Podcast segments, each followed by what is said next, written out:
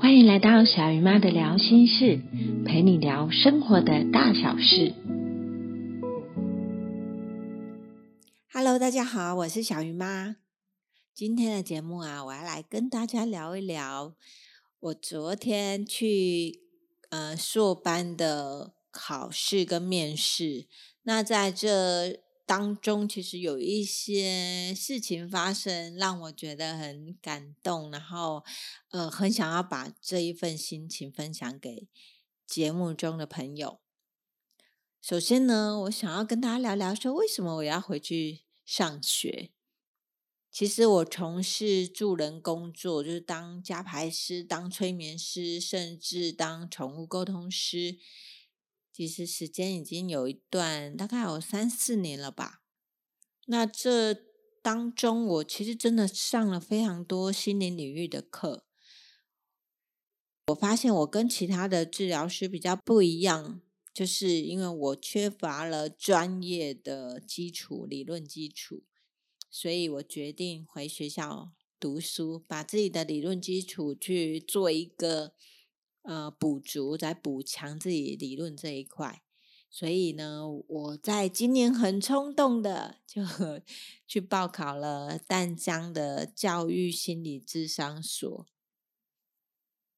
那从准备啊、自自传啊，一直到面试啊，这一路当中，其实都是一股冲动，真的都是一股冲动。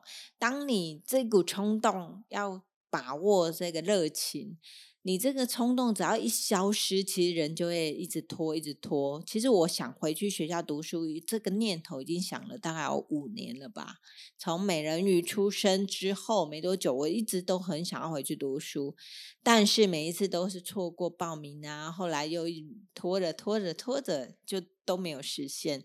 那今年很开心，我刚好一个好朋友，他也要去，他知道说我也要回学校读书，他就丢了一个报名表的链接给我，那我就很快的上去填一填资料，然后问一下说需要准备什么东西，全部都把它上传之后，哎，就完成报名审核通过之后，在昨天我去参加了面试跟去考试，那这一路我觉得。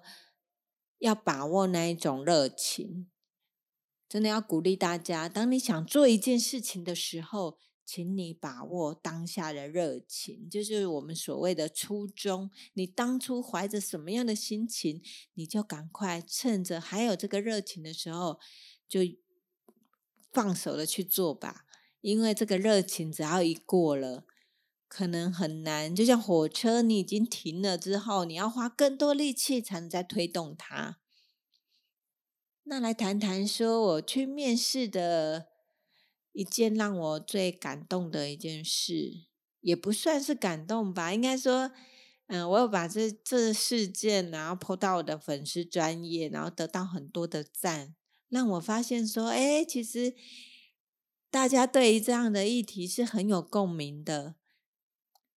这件事呢，就要从我呃搭捷运，我从三峡到永宁捷运站，是小姨爸开车带我去。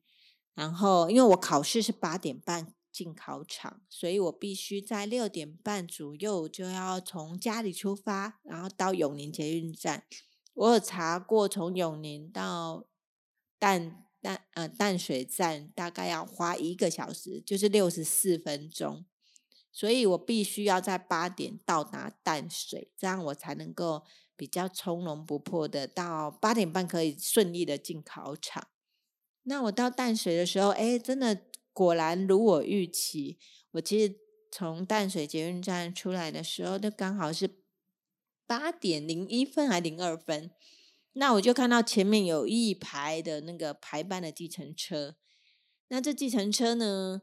第一台呢，我就开了门，我就说不好意思，请问我可以，我我要到蛋大，你要接，你要载我吗？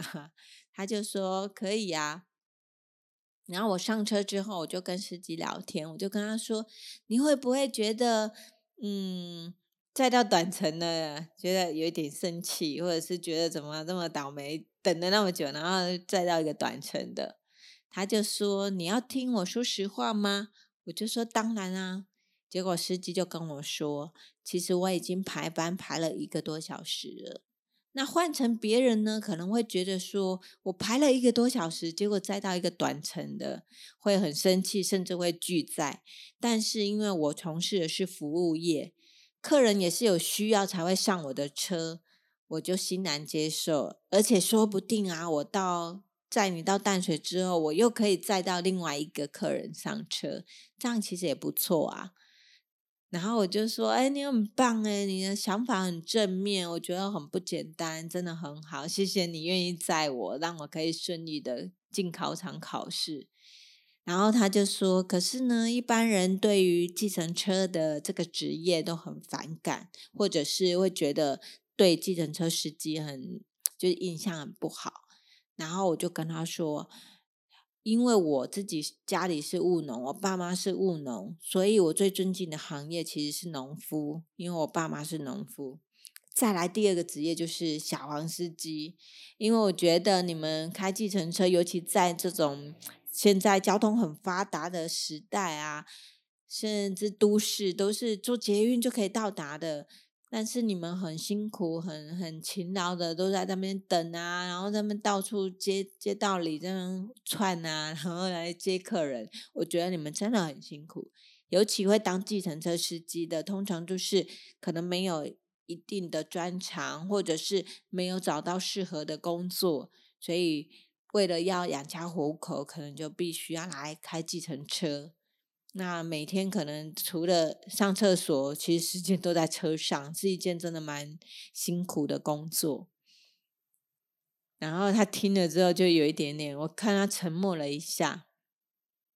后来，因为其实淡大，呃，从淡水捷运淡到淡大这段路其实不长，因为我以前我十七岁的时候我就在淡水住过五年，所以我我对淡水其实有一些认识，但是因为现在过了。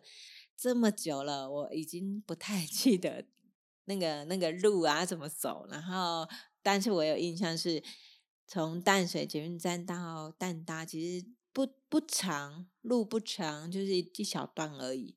所以到达淡江的时候，那个计程车司机跟我说：“啊，我忘了按表，不好意思。那我跟你算一一百一就好，你放心，我不会给你多算。”那其实我在跟他聊天的当下，我已经先抽出了两两张一百块，因为我觉得他愿意在这么短程，然后让我可以顺利的去进考场，这一就这一点，我就足以非常的感谢这位司机大哥，所以我就拿了两百块给他。然后他就说要坚持要找我九十，我说不用，真的谢谢你愿意，你没有拒绝我，不然的话我会很困扰，万一我没有赶上考试，我会很难过。谢谢你今天载我，我就关了门，我就进去考场了。那我觉得说，其实两百块对很多人来讲，可能吃一餐都不够，但是。我为什么给司机可能一百一？可是我可以给他一百五就好，或者是我就真的就给他一百一就好，我不一定要给他两百。那我觉得在我能力所及的地方，我愿意给他。呃，最主要也是希望说他带着一个愉快的心情，他可以去服务下一个客人。我觉得这就是我们老师张桂杰博士他所说的：“金钱是爱的流动。”以前我对这句话是。非常的不屑，因为我觉得怎么会爱的流动是靠金钱呢？那这样不是就有钱什么事情都有吗？但是后来听了老师的呃解释之后，我才发现哦，原来就是这种道理。就像我今天在那个计程车上，我遇到那个司机，我给他可能他只要跟我收一百一，可是他我给他两百，他其实保持着一个很开心、很愉快的心，他在。面对或者是迎接下一个客人的时候，他也会用愉快或开心的心情去接客人。我觉得这真的就是爱的流动。虽然这个钱真的不多，但是司机大哥很开心，那我自己也是我能力可以的，我也觉得很感谢，也很开心。对，这就是我面试的一个小小的插曲。然后再谈谈说改变的勇气。如果有梦，就勇敢的去追寻。然后真的不要想太多，因为你一想了之后，你就不敢了。所以呀，如果说你有一些梦想，你有一些想法，你有一些想要做的事情，却一直都有很多各式各样的理由，觉得说啊，我现在太忙啊，小孩还太小啊，怎么样，怎么样，怎么样，怎样？